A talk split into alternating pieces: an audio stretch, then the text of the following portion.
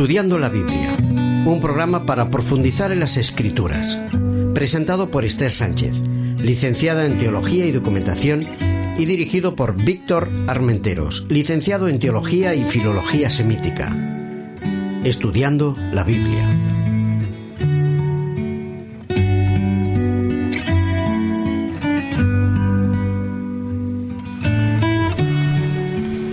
Queridos oyentes, aquí estamos de nuevo para presentaros nuestra serie titulada Jesús visto por Marcos. Nuestro cuarto programa lleva por título En Galilea. Y como siempre acompañándonos en el otro micrófono, Víctor, ¿qué tal? Aquí estoy, aquí estoy en el otro micrófono. Bueno, eh, pues mira, mm, espero que podamos estar disfrutando del texto que tenemos, los textos que tenemos para este programa. Eh, están muy vinculados con el mundo agrícola. ¿eh? Vamos a hablar acerca de la siembra, todo lo que está relacionado con, con la agricultura. Y hablaremos también de un par de historias de una niña y una mujer que son fascinantes. Seguramente de los, de los relatos que más me gustan de, de todo el Evangelio. ¿eh? Muy bien. Vamos a adentrarnos en, este, en esta parte de Marcos leyendo el capítulo 4 y los versículos del 1 al 12.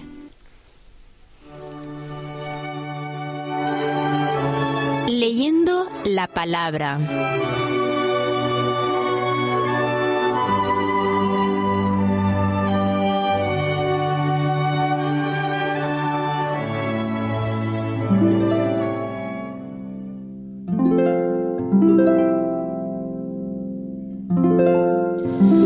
De nuevo Jesús empezó a enseñar junto al mar, y se reunió alrededor de él tanta gente que entró en una barca, se sentó en ella, y la gente quedó en tierra junto al mar. Y les enseñaba muchas cosas por medio de parábolas. En su enseñanza dijo, Oíd, el sembrador salió a sembrar. Al sembrar, parte de la semilla cayó junto al camino, y las aves del cielo la comieron. Otra parte cayó en pedregales donde no había mucha tierra, y brotó pronto porque no tenía tierra profunda pero al salir el sol se quemó y como no tenía raíz, se secó. Otra parte cayó entre espinas que crecieron y ahogaron la semilla y no dio fruto. Pero otra parte cayó en buena tierra y dio fruto, brotó, creció y produjo treinta, sesenta y ciento por uno. Entonces les dijo, el que tenga oídos para oír, oiga. Cuando estuvo solo, los que estaban cerca de él con los doce le preguntaron acerca de esta parábola y les dijo, a vosotros es dado saber el misterio del reino de Dios, pero a los que están fuera todo se les dice por medio de parábolas, para que al mirar vean y no perciban, y al oír oigan y no entiendan, para que no se conviertan y sean perdonados.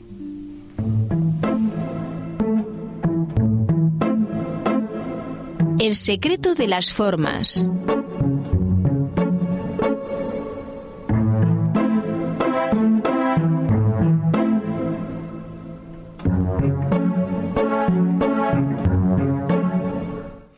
Bien, quisiera que mm, pensásemos en, dos elementos muy importantes en los relatos que encontramos en Marcos 4 y Marcos 5.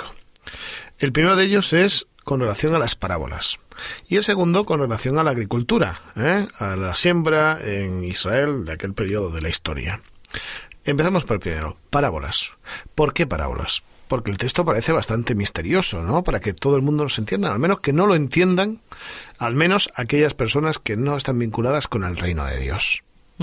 Bien, una parábola, como indica el término, eh, es, un término griego que significa, pues eso, lanzar de un punto A a un punto B, pero en lugar de línea recta, lanzar algo en, en línea curva.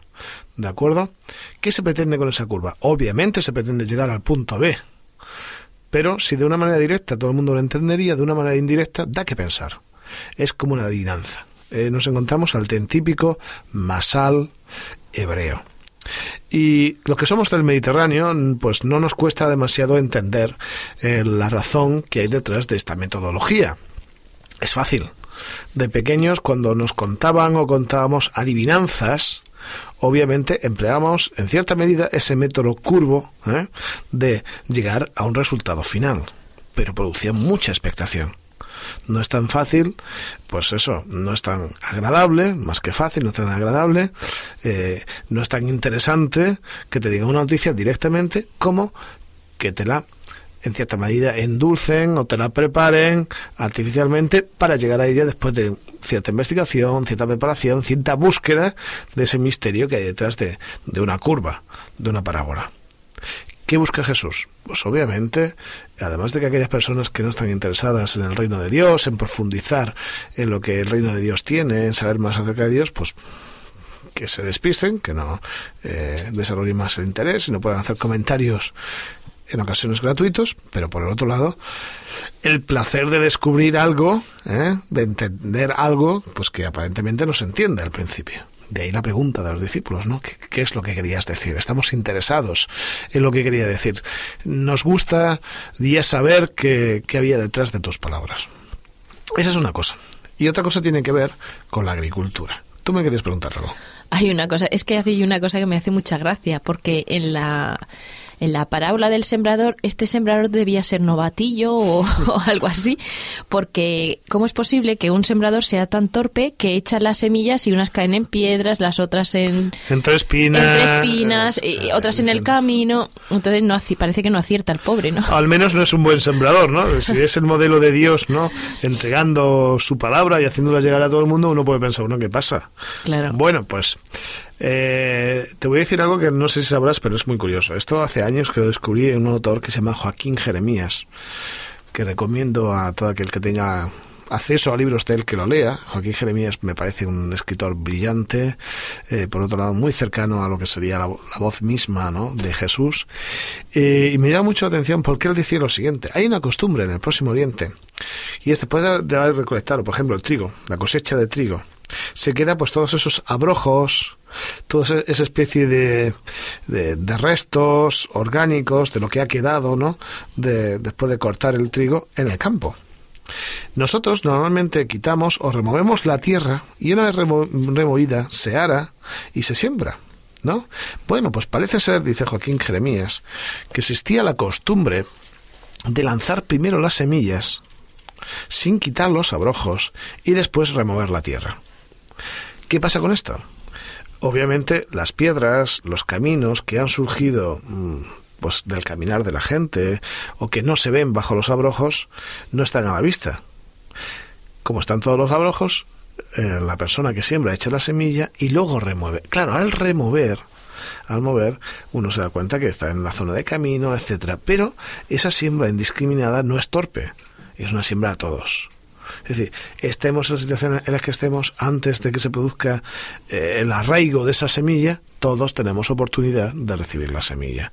Seamos buena tierra o no seamos buena tierra. O sea que no es tan torpe el sembrador, pero por otro lado el mensaje es precioso. El mensaje sí. Eh, todos tenemos opción, tenemos acceso a encontrarnos con la verdad. Es triste que en ocasiones la ahoguemos con elementos externos o la dejemos secar. Pero todos tenemos, todos, absolutamente todos, tenemos opción a esa verdad.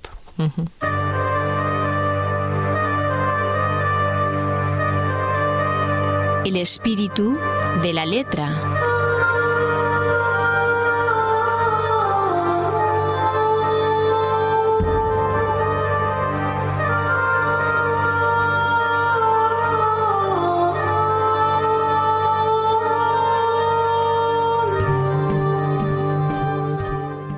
Con relación al espíritu de la letra, yo quisiera que nos situásemos a partir del capítulo 5 de Marcos, versículo 21.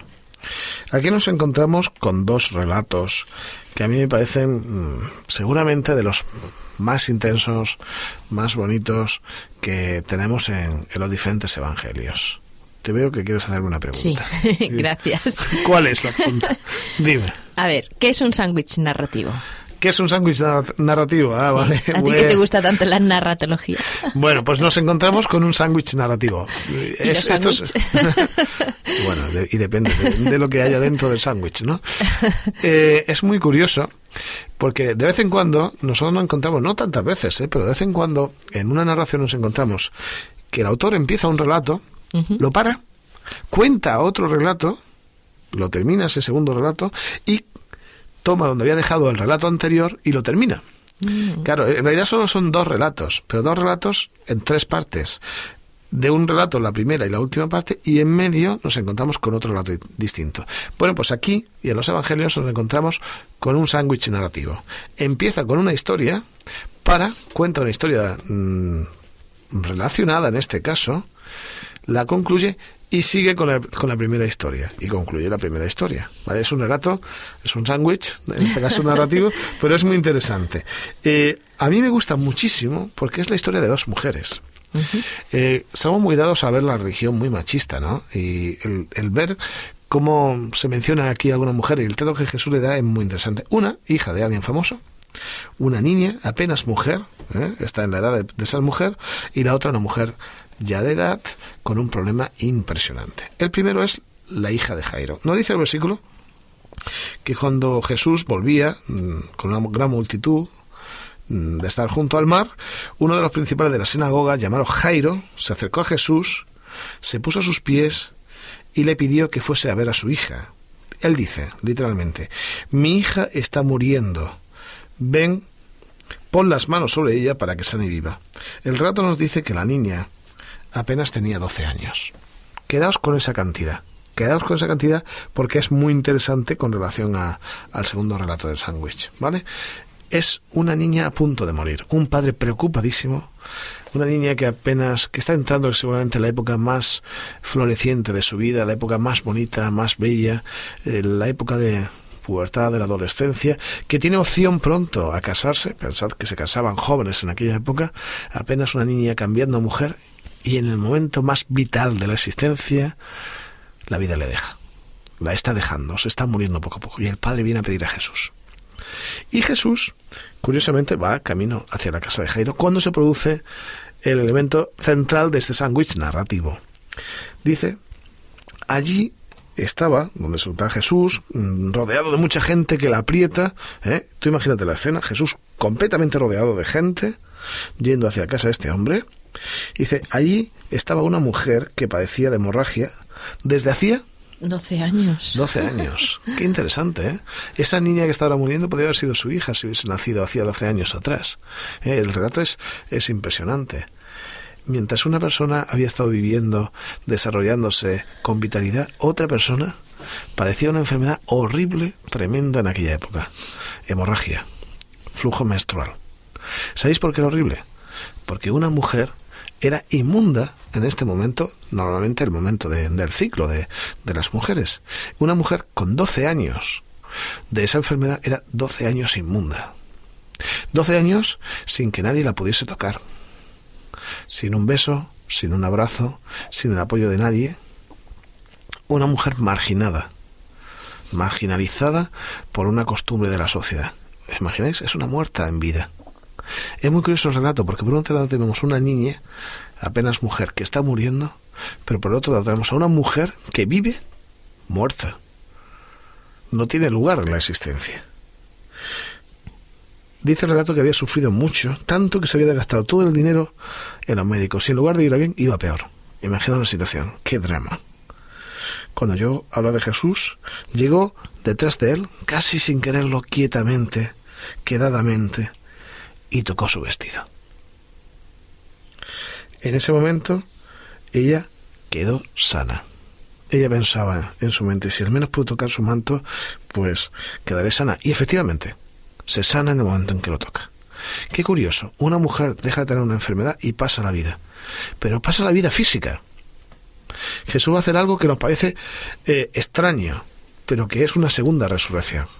Dice, en el acto, Jesús, dándose cuenta del poder que había salido de él, volvió hacia la gente y preguntó, ¿quién ha tocado mi vestido? ¿Qué pretende Jesús? Obviamente todo el mundo le apretaba. todo el mundo le estaba tocando. ¿Cómo hace? ¿Por qué hace esa pregunta? Me encanta este humor de Jesús.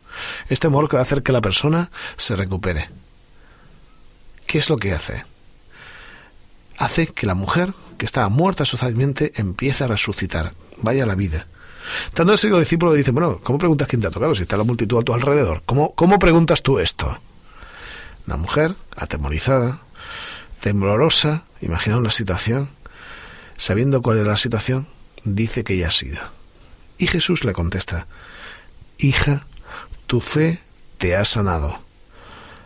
ven paz, queda sana de tu enfermedad. ¿Por qué esa frase de Jesús? Jesús no solo está curándola físicamente, sino socialmente. Sabéis, el final del relato acaba con que cuando encuentran a la hija de Jairo, está muerto. Y la gente empieza a llorar, está triste. Y él, Jesús le dice, ¿por qué lloráis? ¿Por qué estáis llorando? Apenas duerme. La gente hasta se reía de Jesús cuando decía esto. Sin embargo, él se acerca a la niña, a su oído, y le dice una, una frase tan intensa que muchos de los autores, ni siquiera Marcos, no la llegaron a traducir. Una frase que todavía llega hasta, nuestros días con esa energía. Él se acerca y le dice, Talita, Kumi, niña, levántate. ¡Qué fuerza! La niña, dice el texto, se levantó con ganas de comer, ¿vale? Y de nuevo con esa vitalidad que le caracterizaba. Me parece este un sándwich narrativo precioso como Dios, sea el tipo de muerte que nos mm, circunda, sea cual sea, es capaz de darnos vida, salud, y no solo física, sino también social.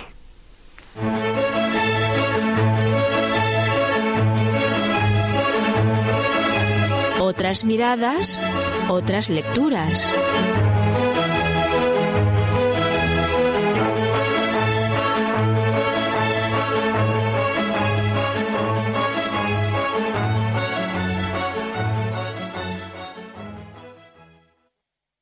Tengo un libro de Javier Picaza para que podamos profundizar en Marcos. El título del libro es Pan, Casa, Palabra. La Iglesia en Marcos. Y nos va a hablar acerca de este Evangelio de Marcos, pero visto desde el punto de vista de las diferentes iglesias que podemos encontrar en este relato. La Iglesia mesiánica y el mensaje del reino, la muerte de Cristo y la Iglesia de Pascua y lo que nos va a hacer es, como siempre, una introducción general al libro y nos va a revelar en esta ocasión todo, todos los pasajes que nos hablan de cómo la Iglesia está representada en este Evangelio.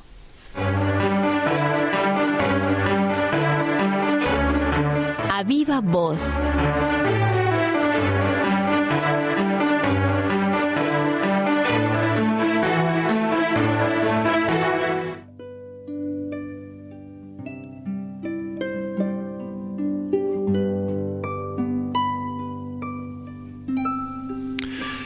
Creo que hay varias ideas para reflexionar que me parecen de sumo interés.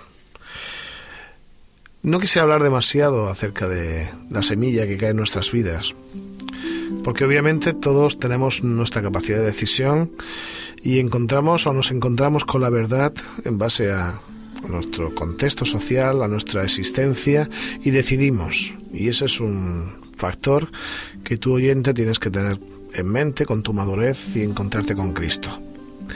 Pero a nivel social sí que quiero hablaros de alguna cosa que compete a nuestra vida, no solo religiosa, sino de relación con las personas que nos rodean.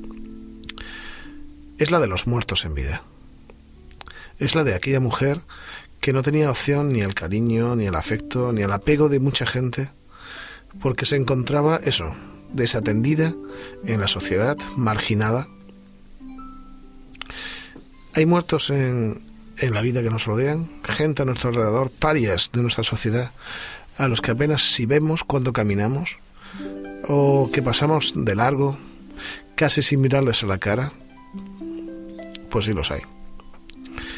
En toda sociedad hay elementos que, por una razón o por otra, consideramos pues no tan afines a nosotros e intentamos, cuando menos, despreciarlos o ignorarlos, en muchos de los casos.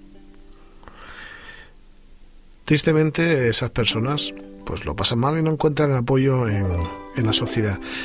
¿No sería más interesante ver con los ojos de Jesús? No ver solamente a esa mujer con una enfermedad, sino a la mujer que va a ser después de encontrarse con Jesús. Esa mujer sana, sin preocupaciones. ¿Por qué no empezamos a ser un poco más asertivos?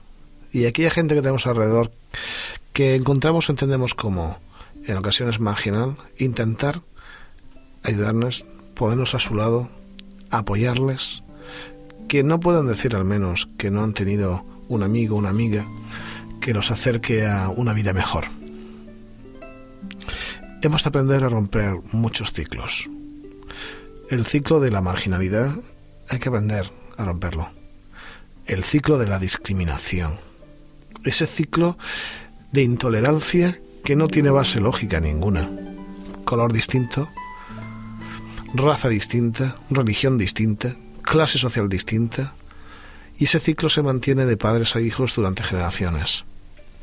Hemos de aprender a romper el ciclo del odio, el ciclo de la indiferencia, el ciclo del maltrato. Y eso solo se rompe de una manera, como Jesús hacía, con amor. Enfrentándose a la gente no como objetos, sino como personas, como gente que siente, gente que padece, gente que nos necesita. Quisiera que hoy el eje lo pongas fuera de ti. ¿Cuántos muertos en vida hay de a tu alrededor? ¿Cuánta gente que necesita apoyo o tu comprensión? Piensa en ellos y ayúdales.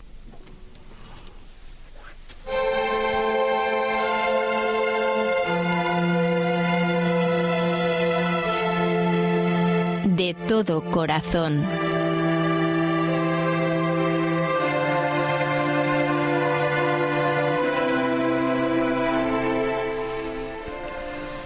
Tenemos para ti una melodía. El título Cristo quiero ser, interpretada por peregrinos y extranjeros.